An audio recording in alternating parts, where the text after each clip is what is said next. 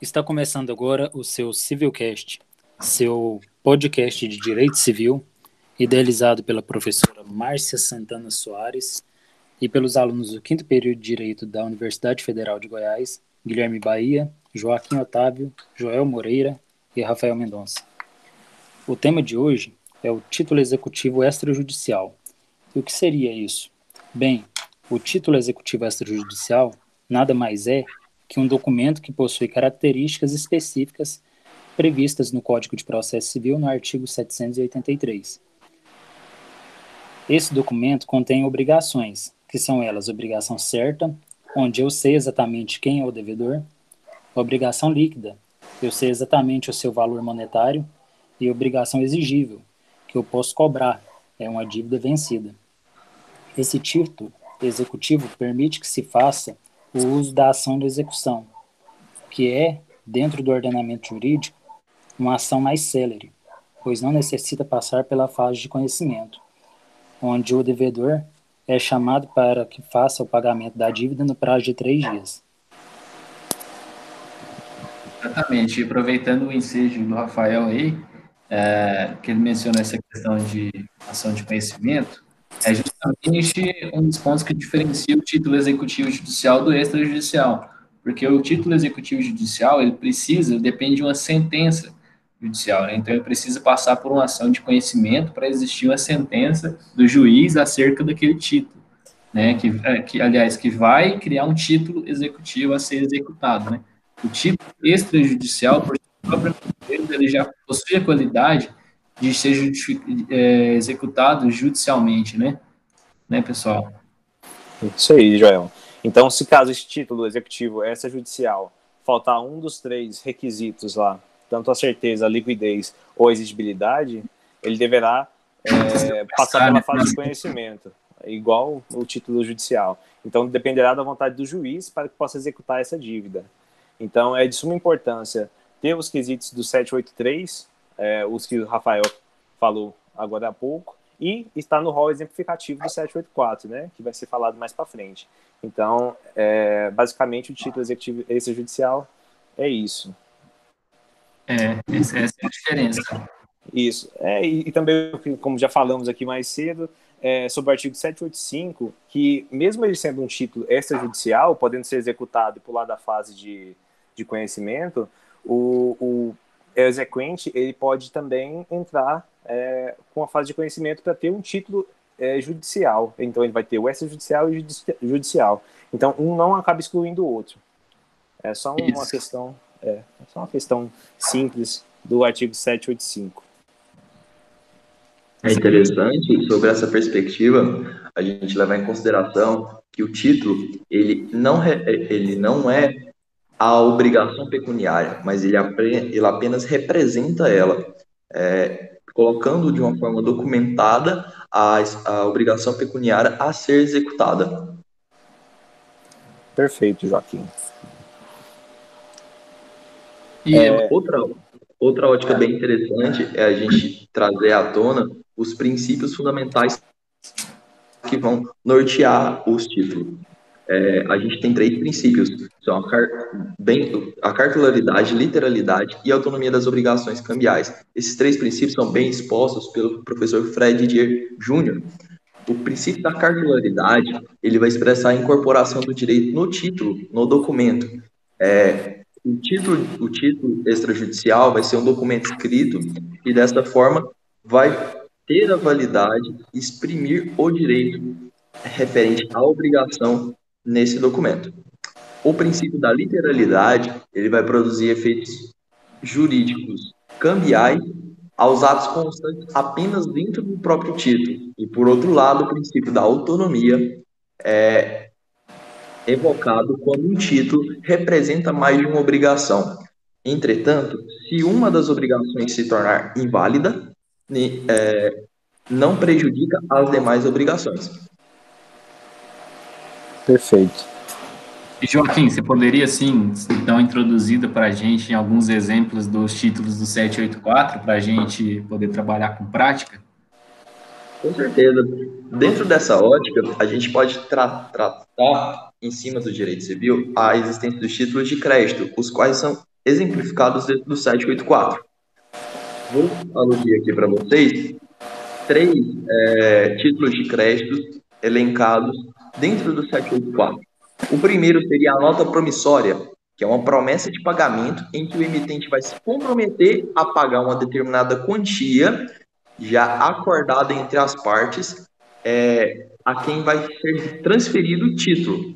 A nota promissória ela produz efeitos de câmbio, é, tendo determinada formalidade garantida em lei, ou seja, ela deve seguir o, rito é, exposto na lei para poder ter validade. Caso algum desses ritos não seja respeitado, ela vai se tornar inválida. Por outro lado, a gente tem o cheque, que é uma ordem de pagamento à vista, qual é emitido pelo banco ou instituição financeira equiparada, por exemplo, uma corretora de valores ou alguma um banco virtual ou algum algum fundo monetário. É, e esse cheque vai ser emitido a favor de terceiro. Então a gente tem três figuras dentro desse polo: o banco, o terceiro e o emissor. É, a gente tem várias modalidades de cheque, tanto cheque visado, cheque administrativo, cheque cruzado e cheque para se levar em conta. Mas, de forma bem genérica, é uma espécie de pagamento à vista que garante ao credor receber do devedor o pagamento à vista em um título expresso é, de forma de transferência de valores de um banco para a conta bancária destinada da outra pessoa em outro banco ou dentro do próprio mesmo banco. Joaquim, só para te interromper um pouco, eu estava você estava falando do cheque aí. Eu lembrei que esses dias eu estava conversando com o Guilherme e surgiu uma dúvida, uma dúvida no sentido de que se podia pegar o cheque, é, você recebeu um cheque de uma pessoa pré-datado e você, numa ação por conta própria, vai ao banco para o banco compensar esse seu cheque antes do prazo pré-datado. Isso é legal? Uh, Guilherme, Joaquim, Rafael, o que vocês acham? Em, em tese, é, o banco não pode realizar é, a cobrança do cheque quando ele é pré-datado, pois existe uma data específica para que seja é, realizado esse pagamento à vista. Portanto, a ideia de pagamento à vista, ele pode ser a, a, alternado para um pagamento a prazo, à vista, contudo, a prazo, delimitando a data em que vai ser é, disposta da parte do devedor ao credor o valor da, do título expresso monetariamente da moeda vigente no país. Portanto, é, não é possível realizar o, o débito de um cheque pré-datado anterior à sua data. Perfeito, Joaquim. Acho que alguém aí tem mais algum exemplo do rol do 784 para falar? Sim, dessa forma que o Joaquim falou, entra também a questão da legalidade, porque do mesmo modo entende-se que os títulos fundados em atos ilegais, eles não são exigíveis. É o caso, por exemplo, da dívida proveniente de jogo legal, conforme também é, é expresso no artigo 814 do Código Civil. Por outra hora, por outro ponto, a gente também tem para além do, do, da nota promissória do, e do cheque, que são títulos de crédito, documentos públicos é, e particulares que entram como títulos extrajudiciais. Documento público, por exemplo, a gente tem os documentos públicos que são assinados pelo devedor é, e, e, portanto, ele é compreendido como título executivo, dada a existência da fé pública em e, dessa forma, autoriza o ajuizamento da ação de execução. Já em, em, outro, em outro ponto, a gente tem o, o, o, as espécies de documentos particulares em que a gente tem as duas partes assistidas por duas testemunhas. Um exemplo bem prático é o contrato de compra e venda de um imóvel, que ele é devidamente assinado pelas partes interessadas e acompanhado da assinatura de duas testemunhas que tornarão o título executivo extrajudicial líquido, certo e exigível.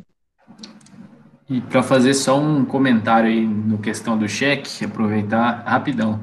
A questão do, do cheque né, pré-datado ser compensado antes, já existe, inclusive, entendimento né, do STJ de que isso é, é, é ilegal, né, inclusive é passível de danos morais já presumido. Né, importante saber. E a respeito né, dessa questão da, da escritura pública, ou de qualquer documento assinado pelo devedor, uh, esse negócio jurídico ele vai ser, se ele fosse celebrado perante um tabelião, né, o qual lavra a escritura pública e vai dotar, né, como Joaquim disse, um instrumento de fé pública, né, que independente da obrigação, ela vai passar a ser um título executivo, né, perfeitamente.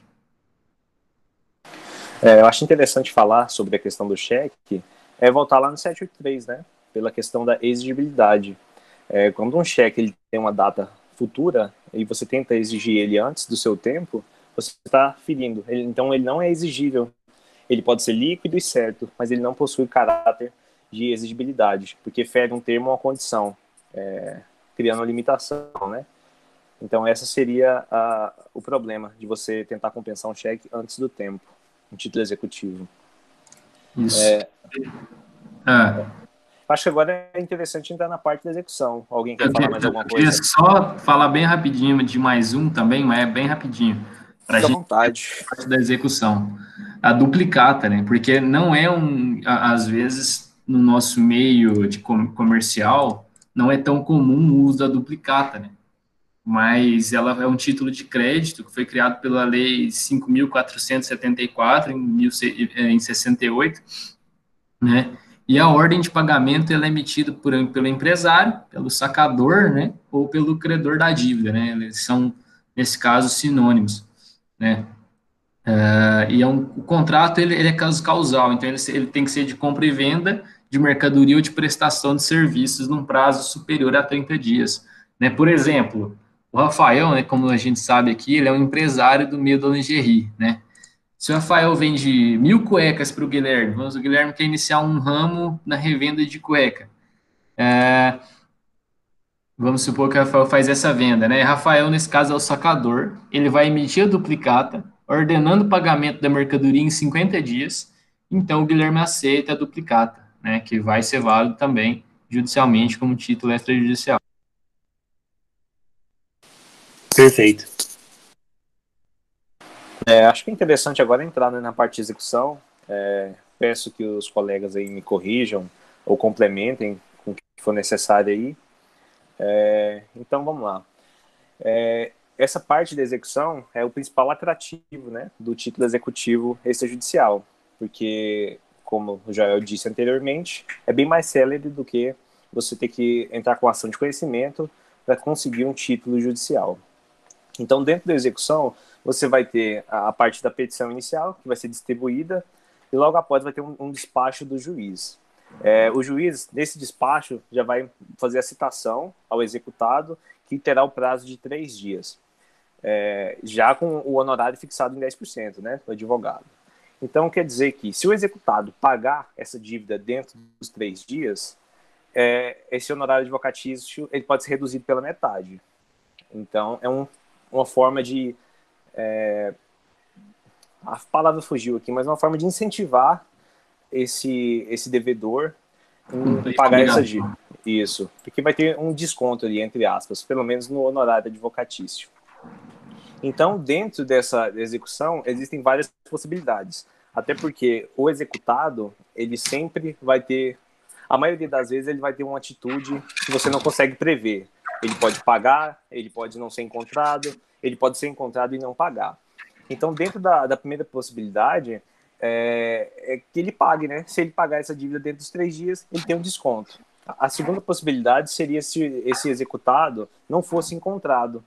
Então, se ele não foi encontrado, é, pela legislação, pelo artigo 830 do Código de Processo Civil, era, seria uma obrigação do, do oficial de justiça de fazer a resta dos bens, né? Que seria como uma pré-penhora. É, é diferente da penhora porque a penhora é feita depois da citação, né? Do, do executado. A, a resta é feita antes, antes da citação. É, então, caso esse. Só que na prática parece que não acontece dessa forma. O juiz ele vai te intimar, falando que não encontrou o executado é, no local é, indicado na petição inicial e vai solicitar que você informe o novo endereço. E, e, caso você não tenha um novo endereço para fornecer, você pode solicitar que o, ju, é, o, juiz utilize de suas ferramentas, né? Até porque o Poder Judiciário tem muito mais ferramentas do que uma pessoa, uma pessoa comum. Então, vai, por exemplo, vai pedir que ele use o sistema Bacenjude, que é o sistema dos bancos, né? Para que encontre o endereço dessa pessoa. É, e caso não tenha a ciência do novo, do novo endereço e não consiga, através disso, é, você vai, pode, pode solicitar o arresto executivo, né? Então, esse caso eu estou falando se o oficial de justiça já não fez isso antes. Então, você vai solicitar agora, como uma forma de garantir, entre aspas, um direito seu. Porque quanto mais tempo você demora para fazer isso, essa arresta, mais tempo é, o devedor vai ter para desfazer de seus bens, né? E tentar uma fraude contra a execução. E também tem a terceira possibilidade, que seria o executado ser encontrado e não pagar, né? Ele ser executado e não pagar, que parece ser muito comum é, hoje em dia, né? Então, caso ele não faça isso, vai começar um procedimento é, destinado à penhora dos seus bens.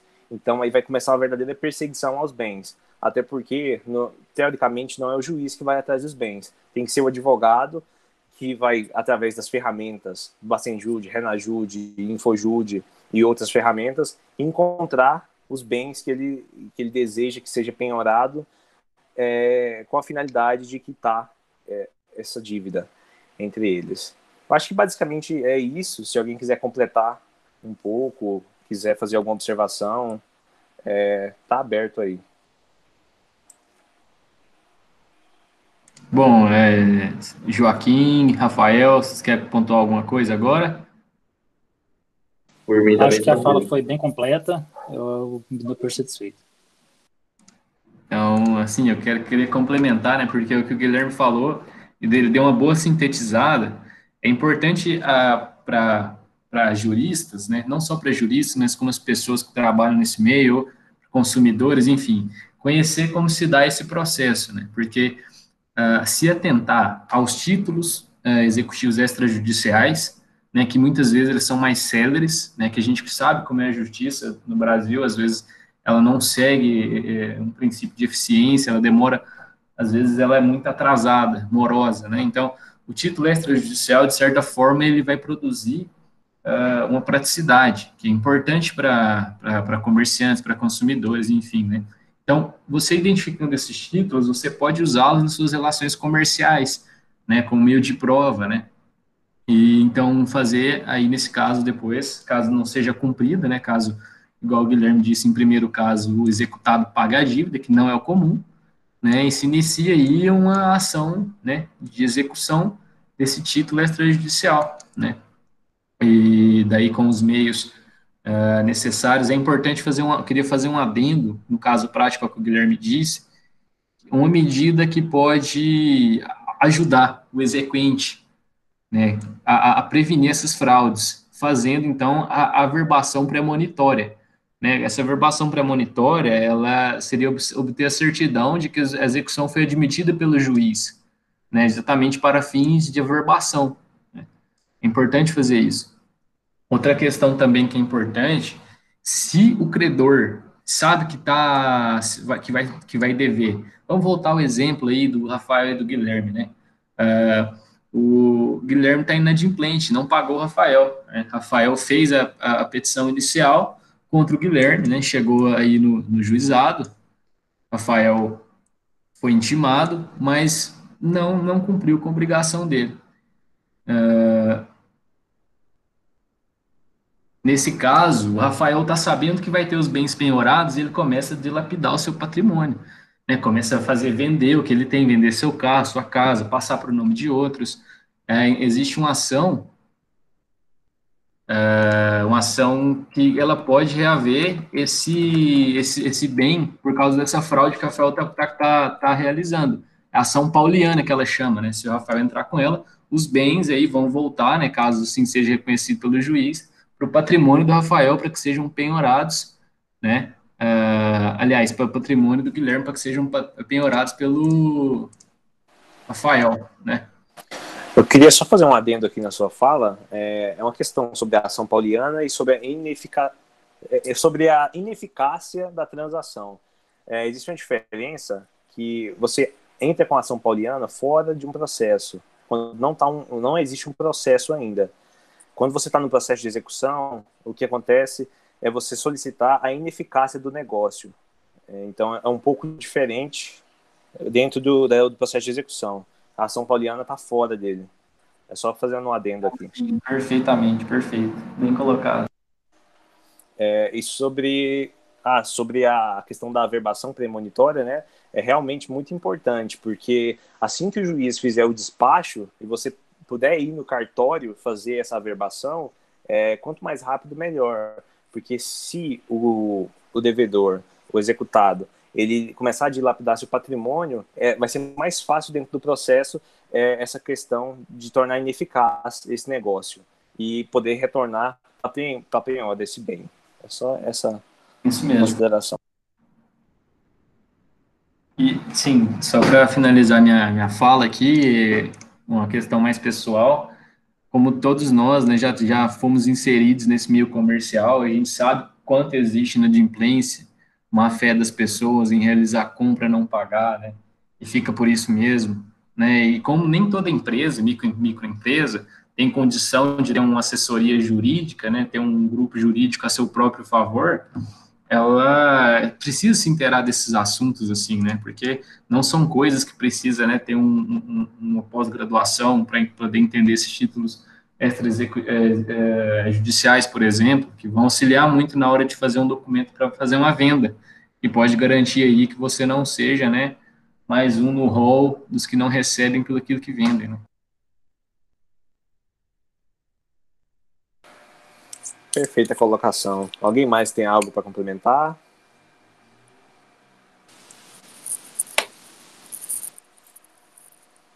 Acho que deixou bem claro mesmo a respeito desses tópicos, desse tópico. Então, acho que o nosso episódio de hoje fica por aqui. Boa noite. Gostaria de agradecer a todos, boa noite e até a próxima. Obrigado forte pela abraço. oportunidade. Até mais. Forte abraço. Mas...